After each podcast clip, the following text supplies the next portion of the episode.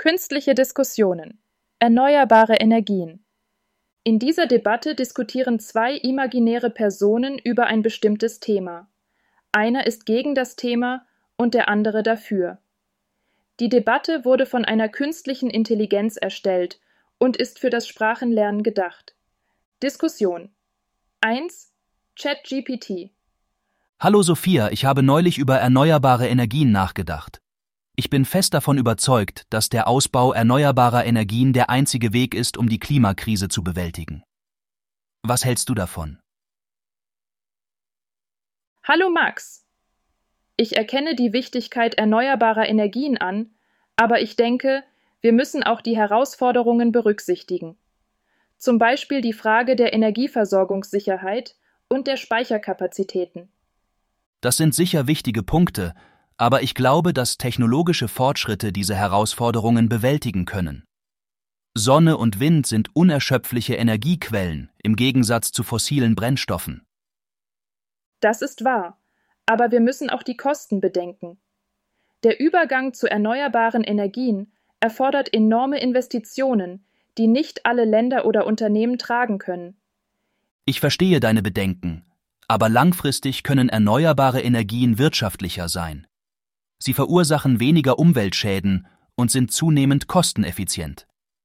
Das mag sein, aber was ist mit der Landschaftsveränderung durch Windparks oder Solarfelder? Das kann auch negative Auswirkungen auf die Umwelt und die lokale Bevölkerung haben. Ein guter Punkt. Aber vielleicht könnten wir durch sorgfältige Planung und die Einbeziehung der lokalen Gemeinschaften diese Auswirkungen minimieren. Es geht darum, einen nachhaltigen Weg zu finden. Ja, die Einbeziehung der lokalen Gemeinschaften ist wichtig. Aber wir sollten auch überlegen, wie wir bestehende Energieinfrastrukturen umrüsten können, anstatt neue zu bauen. Das stimmt. Eine Kombination aus Umrüstung und Neubau könnte effektiv sein. Und wir sollten auch die Bedeutung von Energieeffizienz und Energieeinsparung nicht vergessen. Genau, Energieeffizienz ist ein wichtiger Faktor. Erneuerbare Energien sind ein Teil der Lösung, aber wir müssen auch unseren Energieverbrauch reduzieren. Ich stimme dir zu. Es geht nicht nur um die Erzeugung von Energie, sondern auch darum, wie wir Energie nutzen. Wir sollten alle Aspekte der Energiefrage betrachten. Ich bin froh, dass wir darüber gesprochen haben. Es ist ein komplexes Thema und es hilft, verschiedene Perspektiven zu berücksichtigen. Mir auch, Sophia. Es ist immer gut, offen zu diskutieren. Danke für das Gespräch. Danke dir, Max. Bis zum nächsten Mal. Bis dann, Sophia. Tschüss. Diskussion 2. Bart.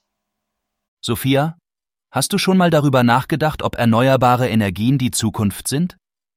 Ja, natürlich. Das ist ein Thema, über das viel diskutiert wird. Ich bin der Meinung, dass erneuerbare Energien die Zukunft sind. Warum denkst du das? Zum Beispiel finde ich, dass erneuerbare Energien umweltfreundlicher sind als fossile Brennstoffe. Das stimmt. Erneuerbare Energien stoßen keine Treibhausgase aus, die den Klimawandel verursachen. Außerdem glaube ich, dass erneuerbare Energien unabhängiger von fossilen Brennstoffen machen. Das stimmt auch. Erneuerbare Energien sind in Deutschland und Europa reichlich vorhanden.